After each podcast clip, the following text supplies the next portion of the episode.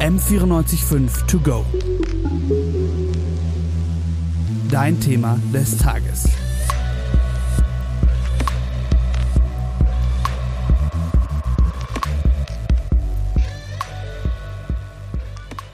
Also ich habe meinen Ex-Freund damals über Lavu kennengelernt. Ja, Ex-Freund klingt jetzt nicht so, als könnte ich es empfehlen.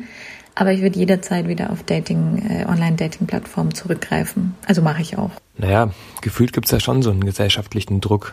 Man darf sich halt nie zu schnell entscheiden, keine Gefühle zeigen, immer alle Türen offen lassen. Vielleicht ist es auch so ein toxische Männlichkeitsding. I don't know. Man lernt ja einfach Menschen kennen, denen man draußen so nicht begegnen würde, weil die eigene Bubble so begrenzt ist. In der eigenen Bubble kommt nicht einfach der oder die eine vorbei. Ganz ehrlich, die reale Welt ist doch nicht so wie Sex in the City. Wenn du Bock auf Daten und Erfahrungen sammeln hast, versuch's doch einfach mit Online-Dating.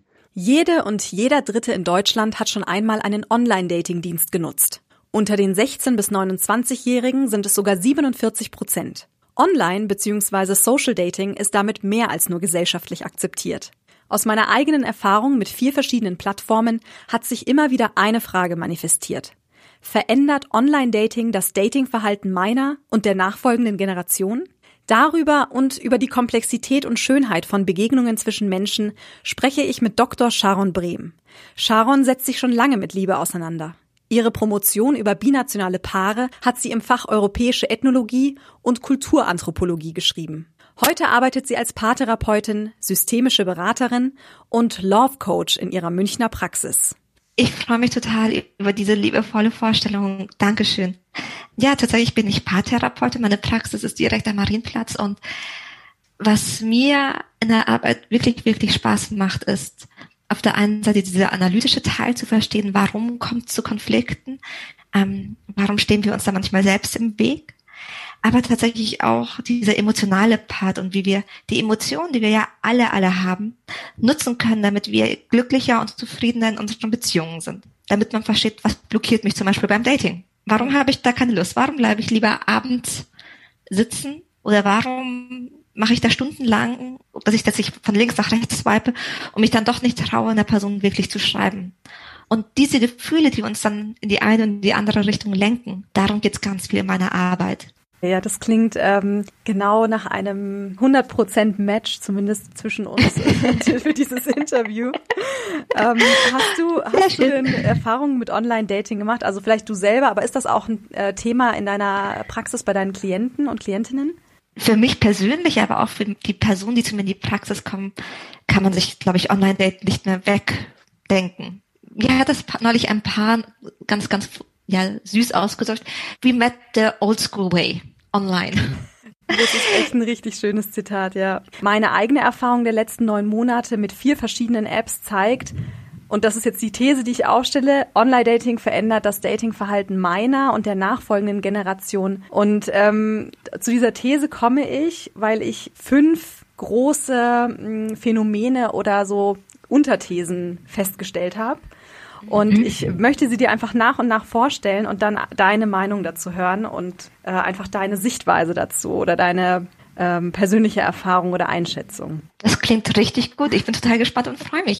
These 1. Online-Dating ist ein Gefühlswettbewerb. Wer fühlt weniger? Die Risikobereitschaft zur Verletzlichkeit sinkt im, in der Begegnung mit anderen und auch in der Kommunikation mit ähm, einem potenziellen Date. Also dass man sich immer so ein bisschen ja, dass man seine Gefühle als so relativ gleichgültig darstellt, damit man einfach wenig Angriffsfläche bietet ähm, für Verletzungen oder für negative Erfahrungen oder für negatives Feedback. Glaubst du, dass die Risikobereitschaft zur Verletzlichkeit sinkt und durch Online-Dating auch verstärkt wird? Das ist eine super spannende Erfahrung. Ich würde intuitiv auch erstmal sagen, Online-Dating da gibt es manchmal fast wie einen Wettkampf, wer in Anführungsstrichen weniger fühlt, ne? Ja, ja, genau das. Wir haben so das Gefühl. ich meine, die Person, die als erstes sagt, ja, lass uns treffen, oder die Person, die dann überhaupt fragt, was, was wünschst du dir denn? Überhaupt zu fragen, welche Pläne hast du in deinem Leben? Fühlt sich nach so einem großen Schritt und nach so einem großen Commitment an. Und eigentlich ist es ja total schade. Es gibt bestimmt einige Menschen, die nutzen Online-Dating, weil sie wirklich nur daten wollen, weil sie Spaß am Daten an sich haben. Aber ich würde behaupten, ein Großteil der Menschen ist nach wie vor auf der Suche nach Beziehungen, die eine gewisse Tiefe haben. Das muss nicht immer automatisch die monogame Beziehung unserer Eltern sein, aber zumindest eine Beziehung, in der ich mich fallen lassen kann und sicher fühle. Und gleichzeitig traut sich das keiner mehr einzufordern. Und natürlich ist es dann ein ganz logischer ja, Schutzmechanismus zu sagen, ich, ich fühle da gar nichts und ich habe da kein Commitment. Klar fällt es dann schwer, sich auf die Emotionen oder überhaupt eine andere Person einzulassen. Ja, weil es kann immer sein, dass man praktisch ähm, obwohl das Gespräch sich vielleicht gerade ganz gut anbahnt, wie eine heiße Kartoffel so äh, fallen gelassen wird und dann möchte man nicht zu viel, ja, zu viel investiert haben auch irgendwie und ähm, lässt sich so seine, also so, das, das kann ich jetzt aus meiner Erfahrung sagen und ich, da nehme ich mich zum Beispiel auch nicht raus, ähm, lässt sich so seine Optionen einfach offen. Was eigentlich total schade ist, weil wir wollen ja in eine Beziehung gehen. wir möchten ja überhaupt, also es muss gar, wie gesagt, keine Paarbeziehung sein, aber überhaupt Beziehung, weil wir uns da zeigen können. Weil wir da zeigen können, wer wir sind, weil wir da gesehen werden wollen, weil wir die andere Person wahrnehmen wollen. Und wenn das plötzlich nicht mehr möglich ist, weil wir uns so sehr davor fürchten, beziehungsweise sogar als, als cool im wahrsten Sinne des Wortes finden, dass wir keine Gefühle haben, dann, ähm, dann wird's ganz schön schwer. Absolut, dann hat man auch das Gefühl, es geht nicht vor und geht nicht zurück, so, mhm. weil jeder irgendwie auch ein bisschen wartet auf den Next Move sozusagen des anderen, ähm, mhm. um selber nicht den Ton angeben zu müssen. Ja, das heißt, es ist so eine Erfahrung, die du kennst, dieses, ich warte ein bisschen, was der andere macht. Absolut. Bei einem Mann, bei dem ich jetzt äh, mir persönlich vorgenommen habe, ähm, den Ton anzugeben tatsächlich und genau aus dieser aus dieser Patt-Situation eigentlich rauszukommen, dass eben einer mal sagen muss, okay, hey, ich würde mich gern fallen lassen, ich würde dich gern näher kennenlernen, auch mehr Zeit mit dir verbringen, aber dafür brauche ich so ein bisschen Commitment, ja, dass mhm. es irgendwie für mich aber nicht gut anfühlt, wenn du weiterhin oder wenn wir weiterhin andere noch sehen oder Puh, da merke ich so richtig, wenn du das sagst, da musst du allen Mut zusammennehmen. Und genau. ich kann es so verstehen. Na, für Liebe braucht es großen Mut. These 2. Supermarkt der Möglichkeiten dieses Konzept ähm, Supermarkt der Möglichkeiten, nenne ich es mal. Das, glaube ich, wird auch durch Online-Dating verstärkt.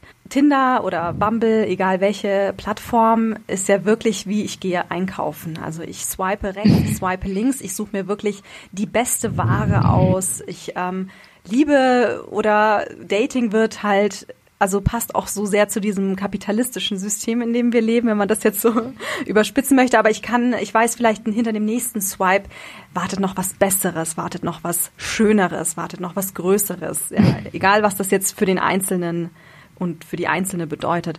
Glaubst du, dass dieses Prinzip durch Online-Dating verstärkt wird oder kennst du dieses Verhalten auch aus der, aus deiner Erfahrung als Paartherapeutin? Ich glaube, das ist, ist ganz schwer zu sagen, was ist hier Huhn und was ist hier Ei.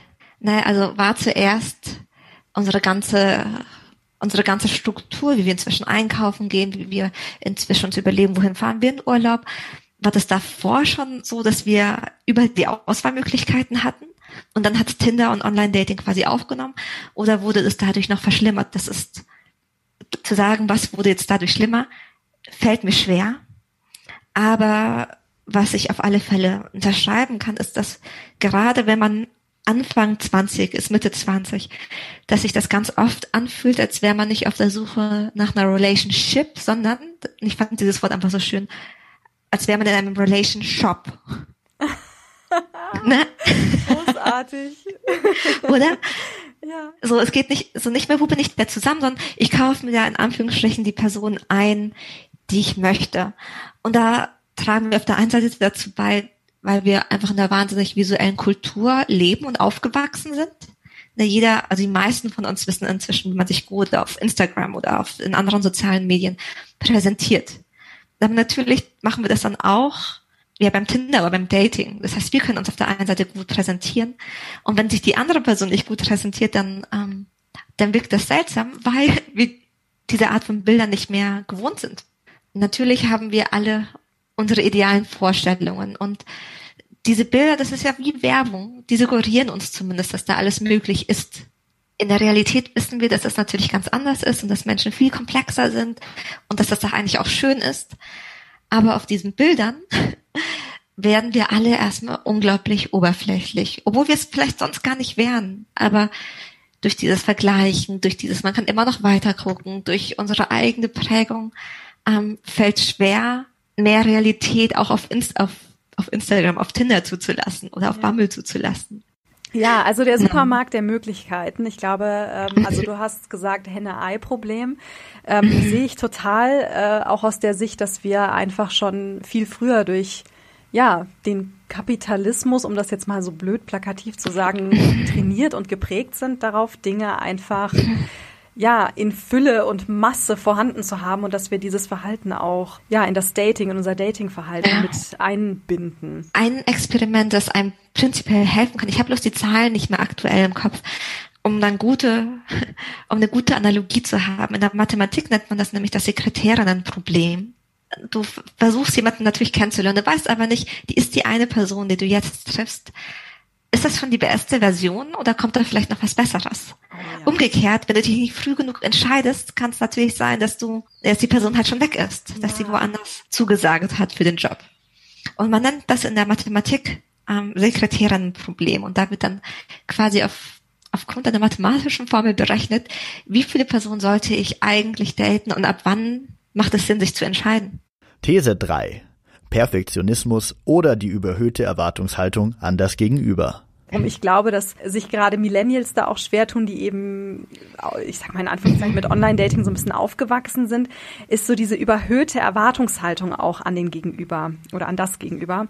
Und die vergebliche Suche nach Perfektionismus, das hast du jetzt auch gerade angesprochen, wen, wer passt eben am besten, wer ist the perfect match so. Wie kann man sich vor dieser Falle schützen? Oder, ist das jetzt wahrscheinlich eine schwierige Frage? Nein, es ist, nein, es ist eine total wichtige Frage weil wir alle, jeder ist auf der einen Seite auf der Suche nach Perfektion, gleichzeitig weiß jeder natürlich, ach, Perfektion gibt's gar nicht, wäre ja auch langweilig. Und trotzdem ist man damit konfrontiert, dass man plötzlich ganz schön oberflächlich ist. Unter Perfektionismus steht, oder so sehr, sehr hohen Ansprüchen steht oft tatsächlich ein Schutzmechanismus. Im Sinne von, ich will die Fehler zum Beispiel, die ich davor gemacht habe, nicht wiederholen. Oder ich möchte schon jetzt möglichst gut einsteigen, damit da möglichst wenig schief laufen kann. Kann ja sein, dass du sagst, ah, ein Mann, der mir schon, oder eine Frau, die mir auf den ersten Blick nicht gefällt. Ja, ich möchte auf alle Fälle das Problem vermeiden, dass wir dann in einer sexlosen Ehe landen. Mhm. Total legitim. Ja. Bloß Attraktivität ob wir eine Person als attraktiv empfinden, das entsteht ja meistens außerhalb von einer kurzen visuellen Aufnahme einer Person. Und wenn du plötzlich merkst, du hast einfach hohe Ansprüche an die andere Person, dann ist einfach die Frage, woher kommen die denn? Weil aus meiner Erfahrung gibt es immer gute Gründe, warum Leute diese und jene Ansprüche haben. Ne? Oder du sagst, ich möchte einen Mann, der wirkt intelligent, weil du keine Lust hast, dass du dann dich nicht mit der anderen Person unterhalten kannst. Und das macht, also wenn ich aus dieser Perspektive mir anschaue, dann macht es Sinn zu sagen, okay, ich möchte mich da schützen. Und an der Stelle einfach nur so in der Kürze. Das erste ist, wenn du Garantie willst, dann kauf dir einen Toaster. So nach dem Motto, also es gibt für nichts die Garantie. Also auch mit jemandem, der jetzt zwei Nobelpreise, einmal für Literatur und einmal für äh, Weltfrieden mhm. gewonnen hat, kann es sein, dass es da manchmal Streit gibt. Ja. Und dass ihr euch manchmal nicht unterhalten könnt. Aber es gibt für jedes Problem, wenn man in der Partnerschaft ist, und das machen Partnerschaften ja aus, ähm, die Möglichkeit für Wachstum. Meine Erfahrung zeigt, natürlich lernen wir eine Person zu einem ganz bestimmten Zeitpunkt kennen. Aber wenn ich mir die Sharon von vor zehn Jahren anschaue, die war auch ich. Und trotzdem ist da nochmal so viel Entwicklung entstanden. Und das ist ja, das gilt wahrscheinlich auch für dich, das gilt wahrscheinlich auch für deine beste Freundin, das gilt für jede Person. Und da sich zu öffnen und zu sagen, auch wenn eine Person jetzt gerade noch nicht alles erfüllt, dann bin ich so offen, dass ich sage, wir können daran, wir können es halt gemeinsam erleben und erfahren. Und wenn es nicht klappt und ich es erst ein bisschen später merke, dann ist das total in Ordnung. Weil das, und das muss nicht die automatische Person als Partner disqualifizieren ja. oder als Partnerin disqualifizieren. Das ist ein schönes Konzept, dass du dann sagst, dass du gegenüber diesem Perfektionismusgedanken den Gedanken des Wachstums stellst. Das, äh, so nach dem Motto, was noch nicht ist von vornherein, das kann sich aber noch entwickeln und man muss den Raum auch dafür schaffen, damit das entstehen kann. Weil ich natürlich ja. aufgrund eines Bildes oder auch aufgrund eines Treffens oder lass es fünf Treffen nicht sagen kann, was sich da noch für ein Potenzial ja verbirgt hinter der Person. Also weil man sich ja auch in unterschiedlichsten Situationen anders kennenlernt und andere Qualitäten mhm. feststellt und auch, ähm, wie du vorhin schon gemeint hast, dass, es, dass Attraktivität sich auch nicht durch ein einzelnes Bild ergibt, sondern durch viele mhm. Kleine, liebenswürdige Dinge, die man am anderen entdeckt, wo man merkt so, ich mag dich. Wenn ich alles weiß, wenn ich von vornherein den perfekten Mann oder die perfekte Frau in Anführungszeichen äh, auf dem Papier dargestellt bekomme, dann bleibt kein Raum mehr für Überraschungen. Und dann kommt noch das, etwas dazu, und das ist einfach spannend, weil dazu wurde jetzt letzten Sommer kam die Studie erst raus. Ne, wenn wir schauen, ist eine Person perfekt, passt sie zu uns, dann schauen wir ganz oft nach Gemeinsamkeiten oder nach Unterschieden. Und diese Studie hat jetzt mit 11.000 Studienteilnehmerinnen ähm, festgestellt, dass es gar nicht um diese Unterschiede und diese Gemeinsamkeiten geht, sondern, Surprise, um die Dynamik, die zwischen zwei Personen herrscht. Mhm. Also kann ich mit der Person reden, wenn wenn es mir schlecht geht? Können wir uns gut wieder vertragen? Können wir gut miteinander streiten? Wie knistert oder knistert es auch nicht im Bett? Und das sind Sachen, also diese Dynamik, die kann, die können wir nicht auf den ersten Blick sehen. Die müssen wir so ein bisschen er erleben. genau, erleben, ertasten, erfahren. Das muss, das braucht auch ein bisschen Zeit, bis man so unterschiedliche Konstellationen an Dynamik erlebt hat mal zu sehen, wie ist die Person mit ihren Freundinnen und Freunden? Wie ist die Person, wenn wir geschnitten haben? Ist sie dann drei Tage lang beleidigt? Oder schaffen wir es dann trotzdem in ein Gespräch zu kommen? Lässt sie sich leicht von mir beruhigen? Ähm, ich weiß, bei einer Beziehung geht es auch darum, dass dir jemand, dass du jemanden attraktiv findest. Und das ist total in Ordnung. Deswegen, das macht keinen von uns zum schlechten Menschen, dass wir sagen, wir bringen eine gewisse Oberflächlichkeit mit.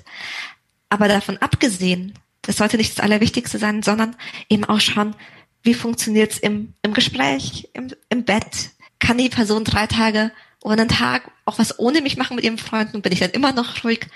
Sowas ist viel, viel wichtiger für eine spätere Beziehung. Eine Freundin von mir hat letztens zu mir gesagt, ähm, weißt du, Shaika, ich habe überlegt, ich habe so eine Geschäftsidee. Ähm, ich würde eine Online-Dating-Plattform programmieren wollen, bei der dein Profil auf Basis deiner letzten 14 Tage Browserverlauf praktisch ausgespielt wird, automatisch. Und du kannst nichts daran ändern. Und dann wirst du gematcht mit der Person. Weißt du, das wird alles ist offen. Wonach suchst du bei Wikipedia? Was sind deine Pornos, die du schaust? Was nach was, äh, was liest du? Was suchst du? Was hörst du so? Und du kannst es nicht ändern. Du musst es einfach freischalten und dann geht es raus in die Welt und es wird wild miteinander gematcht und es geht nicht mehr um Looks und um, um, um Money oder um was auch immer. Das fand ich irgendwie sehr, sehr zukunftsweisend. Es ist total, es ist sehr zukunftsweisend. Es ist auch sehr witzig, der Gedanke. Ich glaube, am meisten freuen sich die Leute, die dann einen Blick auf die Daten erhaschen. Ich weiß dann auch nicht, wie gut es mit der Data Protection Policy ist, aber. True. Aber ich fand diesen Gedanken sehr, irgendwie sehr bezeichnend. Ich dachte mir, ja, deine Browser-History, das ist eigentlich der, der Shit, worum es gehen sollte hier. Vergiss mal die Bilder und deine netten Selfies und so. Das ist eigentlich, wer wir wirklich sind. Es kommt näher zu dem, was wir sind. These 4. Ghosting und unklare Intentionen zum Beispiel nach ein paar Mal hin und her schreiben und dann hatte man sich schon auch die Nummer ausgetauscht und hat dann auf WhatsApp zum Beispiel weitergeschrieben. Und dann kam es auch zu einem Treffen, also man hat ein Treffen halt anvisiert und ähm, ausgemacht, mich einfach sitzen gelassen. Oder das Treffen nicht mehr nochmal rückbestätigt. Oder sich dann einfach nicht mehr gemeldet. Oder das Treffen zum Beispiel ist mir auch oft passiert, verschoben und dann nochmal verschoben und dann nochmal verschoben. Und ich war auch noch so naiv, weißt du, ich bin so, ja, ja, kein Problem, ja, verstehe ich, verstehe, also ich bin auch ein, schon ein sehr verständnisvoller Mensch. Und irgendwann mhm. war es mir dann aber auch zu bunt, wo ich mir dachte, okay, solange diese Person ein Pixel ist oder eine Eins und eine Null und du sie noch nie gesehen hast davor, äh, spielst du auch viel einfacher mit der Zeit des anderen und verschwendest auch deren Zeit. Und ich finde das etwas unglaublich Respektloses.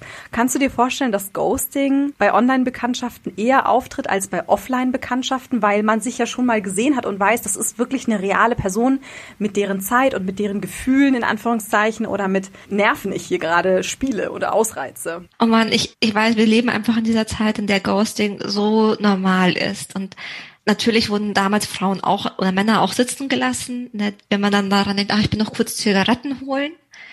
Dieser Witz oder dieses Bild kommt ja nicht von ungefähr. ne? Und da gab es auch noch kein Online-Dating. Ähm, was Online-Dating aber so viel, und ich würde ich würd auch den Leuten, die das mal machen, auch nicht immer unterstellen, dass sie total Respekt los sein wollen, das sind nur unglaublich gute Vermeider. Personen, die sagen, ich lösche dich einfach oder ich habe nicht nochmal Kontakt oder ich sage dir nicht, hey, ich habe keinen Bock auf oder es passt nicht oder ich habe jemand anderen gefunden. Im Endeffekt vermeiden diese Personen ja erstmal nur diese negative, diese negativen Emotionen, dass sie dich vielleicht enttäuschen. Und da geht's, also und das ist das eine, man möchte einfach nicht in diese negativen Emotionen reingehen, das tut einem irgendwie selber weh. Gerade wenn es dann vielleicht jemand ist, der ganz nett wirkt, jetzt der Person noch sagen zu müssen, hey, du gefällst mir nicht und dann die Angst haben, ich muss es auch noch erklären, kann ich bei ganz vielen, dass sie sagen, das ist es nicht. Und das andere ist, wir kollektiv gestalten unsere Dating-Erfahrung. Und wenn eine Person anfängt zu sagen, nee, ich ghoste dich, dann kannst du darauf wetten, dass die nächste Person oder dass irgendeine Person sich das merkt und das halt in Zukunft auch so machen wird. Und wenn es nur genügend Leute so machen, dann ist das irgendwann so normal, dass das schon gar nicht mehr hinterfragt wird, sondern als sehr legitime Art und Weise gesehen wird, wenn nicht sogar als respektvolle Art und Weise, einfach nicht in der Verantwortung zu sein.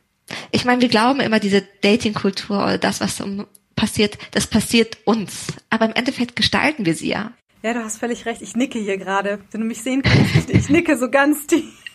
Weil das ist eben das Ding. Wir, wir gestalten ja die Spielregeln selber. Jeder, der neu dazukommt, jeder kleine Teil dieses großen Kollektivs, äh, jedes kleine Pixelchen, was sich, mhm. äh, jede kleine Eins, jede kleine Null, ja. die sich auf der im großen World Wide Web äh, tummelt, die trägt dazu bei, dass sich diese, dass sich daraus eine gesellschaftlich akzeptierte Umgangsform irgendwie entwickelt. Und ich muss zugeben, auch ich habe das dann irgendwann so gemacht. Oder ich habe auch geghostet. Oder habe einfach nicht die Energie gehabt oder die Lust gehabt, mich dann noch weiter eben mit einer anderen Person auseinanderzusetzen oder zu beschäftigen und dachte mir, ach, es ist ja nicht schlimm, ja, wir haben doch nicht groß rumgeschrieben und was soll's. Es ist, ach, das, das wird die Person schon verkraften. Ja.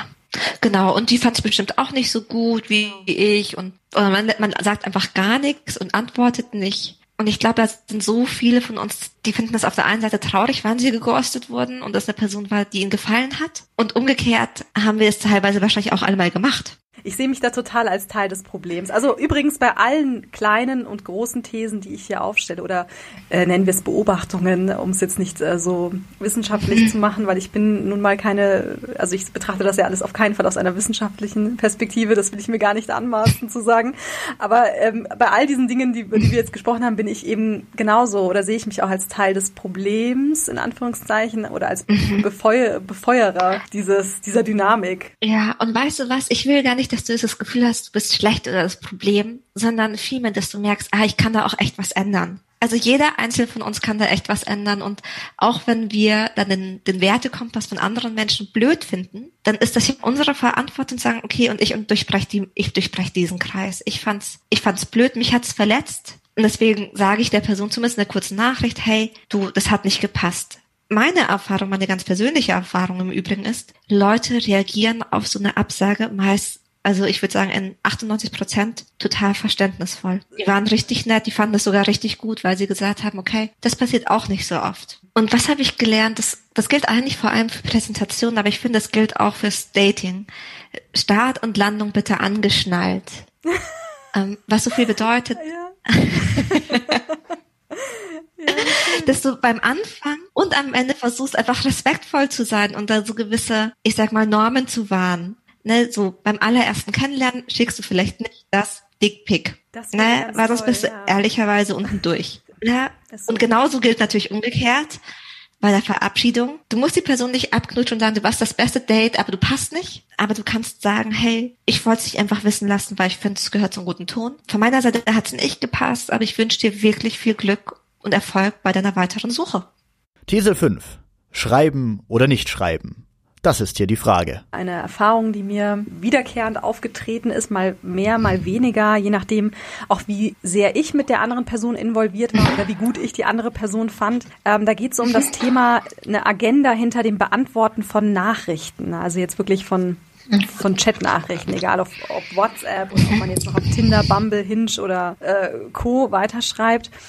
Ähm, dass sozusagen ein zu schnelles Antworten so ein bisschen verzweifelt wirkt und dass man dann versucht, wirklich so eine Strategie hinter diesem Beantworten von Nachrichten etablieren zu wollen. Und dass man sich auch, das ist mir total oft so gegangen, anpasst an das, an den Rhythmus, den Schreibrhythmus und auch den Stil der anderen Person. Und man dann in das, in die Problematik kommt, dass man so das Real-Life-Ich und dieses Online-World-Ich aneinander anpassen muss, weil da so eine Differenz entsteht. Glaubst du, dass es so eine Krankheit ist? Also gerade auch der Generation Y und Z. Ähm, oder was ist das für ein Muster, für ein Verhaltensmuster? Wie kann man das durchbrechen? Oh man, was ich, was ich so im ersten Augenblick mir dachte, ist, also es ist überhaupt keine Krankheit. Ich glaube, auf eine absurde Art und Weise ist dieses Ich passe mich an ja auch was Empathisches. Ne, du reagierst darauf, was die andere Person macht und versuchst da irgendwie, dass da, dass da Augenhöhe passiert. Das Problem ist aber, und das ist, glaube ich, das, was ich zwischen den Zeilen gehört habe und deswegen sagt, wenn das nicht stimmt, du als Person wärst viel freundlicher, du wärst viel respektvoller, du würdest antworten, du würdest, keine Ahnung, lustiger sein und hättest nicht diese sehr kühle, distanzierte Fassade. Absolut. Ist es das, was du meinst? Absolut, ja ich weiß auch nicht warum, aber das ist heute das Tag, das Wort des Tages, ne? Schutz. Mhm. Du willst halt, ich meine, dieses Dating-Spiel, so, dieses Dating-Spiel im wahrsten Sinne des Wortes, ist so unklar. Die Regeln sind so wenig definiert. In, in vielen Beziehungen. Von lebe ich jetzt monogam oder lebe ich jetzt polyamorös oder machen wir es fest nach dem ersten Kuss? Sagen, sind wir dann schon ein Paar oder kriegen wir, fahren wir erst noch in Urlaub, bevor wir sagen, oh, jetzt könnte man ja langsam mal sagen, wir treffen nur uns beide da ist einfach so viel Unklarheit und sich an einer anderen Person zu orientieren, ist ja eine Art und Weise, eine Klarheit reinzubringen. Und es spielt auch mit diesem, ich möchte auf keinen Fall zeigen, dass ich mehr Gefühle habe als du. Genau, wir sind wieder so gleichgültig. Und irgendwann, wenn es nicht, wenn du nicht dieser Typ bist, dieser Typ Mensch, der gerne Spiele spielt oder der gerne distanzierter ist, dann hast du irgendwann die Frage, ja, bin, bin das noch ich? Bin ich noch integer mit mir? Stimmt es noch? Und dann fühlt sich das ganz schön seltsam an ich glaube, das eine ist, dass du dir selber erlauben darfst, Sachen zu wollen.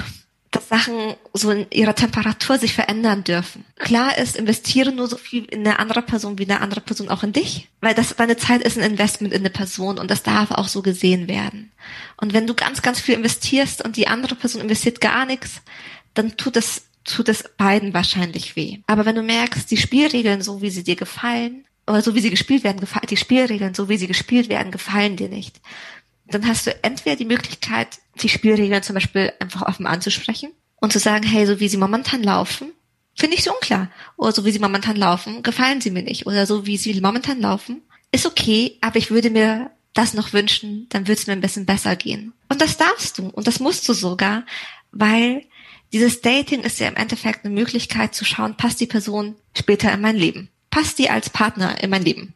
Es muss gar nicht die lebenslange Partnerschaft sein, aber passt die.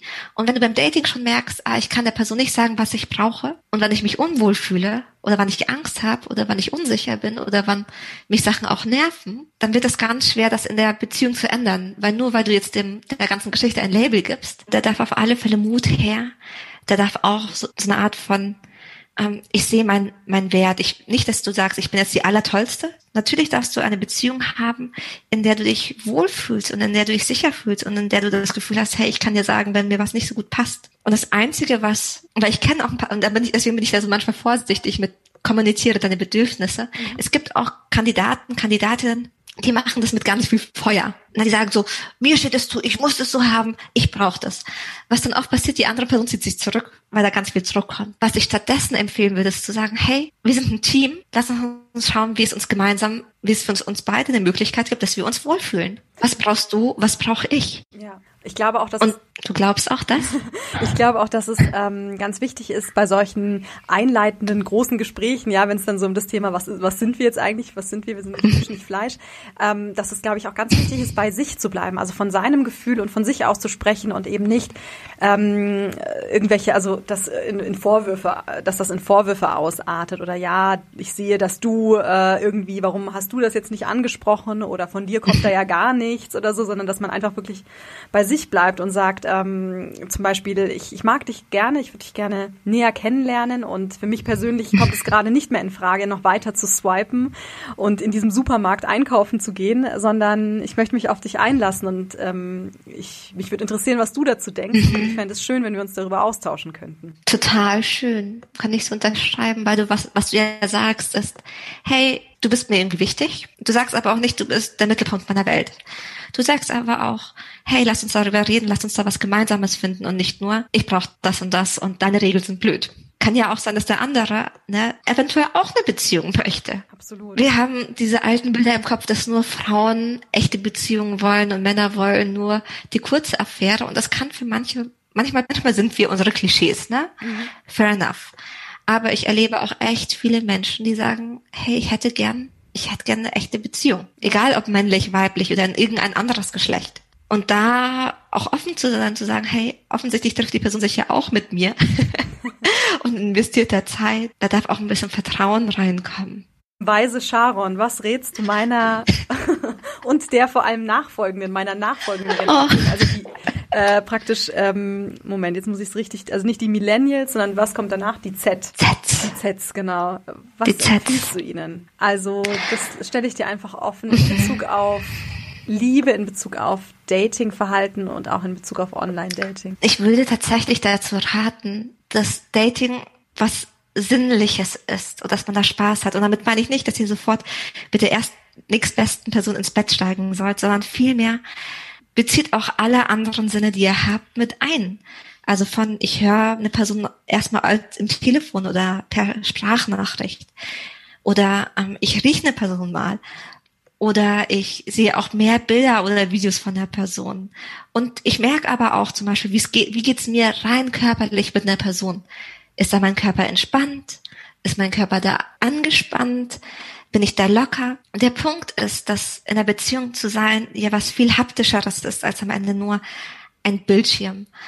Und das ist das eine. Dann Beziehungen bauen immer auf Emotionen auf, aber also ein Großteil unserer Kommunikation, die für relevant ist für unsere Emotionen, die passiert gar nicht über die Wörter, die passiert über unsere Körpersprache, die passiert über ähm, die Stimmlage und den Ton. Und dann geht es tatsächlich auch um fühle ich mich bei einer Person sicher und da einfach auf sein inneres Bauchgefühl zu hören. Denn dein Körper kann nicht in der Vergangenheit, der kann nicht sagen, ah, die Beziehung davor, da wurde ich verletzt oder in der Zukunft, da wünsche ich mir so und so einen Mann. Dein Körper sagt jetzt, in dem Augenblick, in dem du ihn hast, ziemlich genau, fühle ich mich da wohl oder fühle ich mich da nicht wohl. Und das ist ein unglaublicher Indikator, nutzt den. Tinder, Bumble, Hinge und Co. Liebe auf den ersten Klick. Haben diese Apps das Datingverhalten von Generation Z und der Millennials wirklich maßgeblich verändert? Ja und nein. Online-Dating schafft neue Spielregeln, die nicht immer ganz leicht zu durchschauen sind. Aber es bietet gleichzeitig auch eine simple Möglichkeit, um viele Erfahrungen zu sammeln, wenn man das denn möchte. Online-Dating ist längst schon in der Mitte der Gesellschaft angekommen. Und das zu Recht. Um aber beim Miteinander nicht abzustumpfen, bin ich dafür, die Spielregeln neu zu denken und eingefahrene Verhaltensmuster zu durchbrechen. Also, trauen wir uns, verletzlich zu sein, gefühlvoll zu sein, mutig zu sein.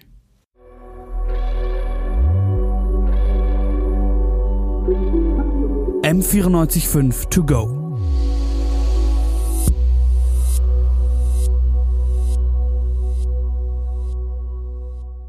M945 To Go ist eine M945 Produktion. Ein Angebot der Media School Bayern.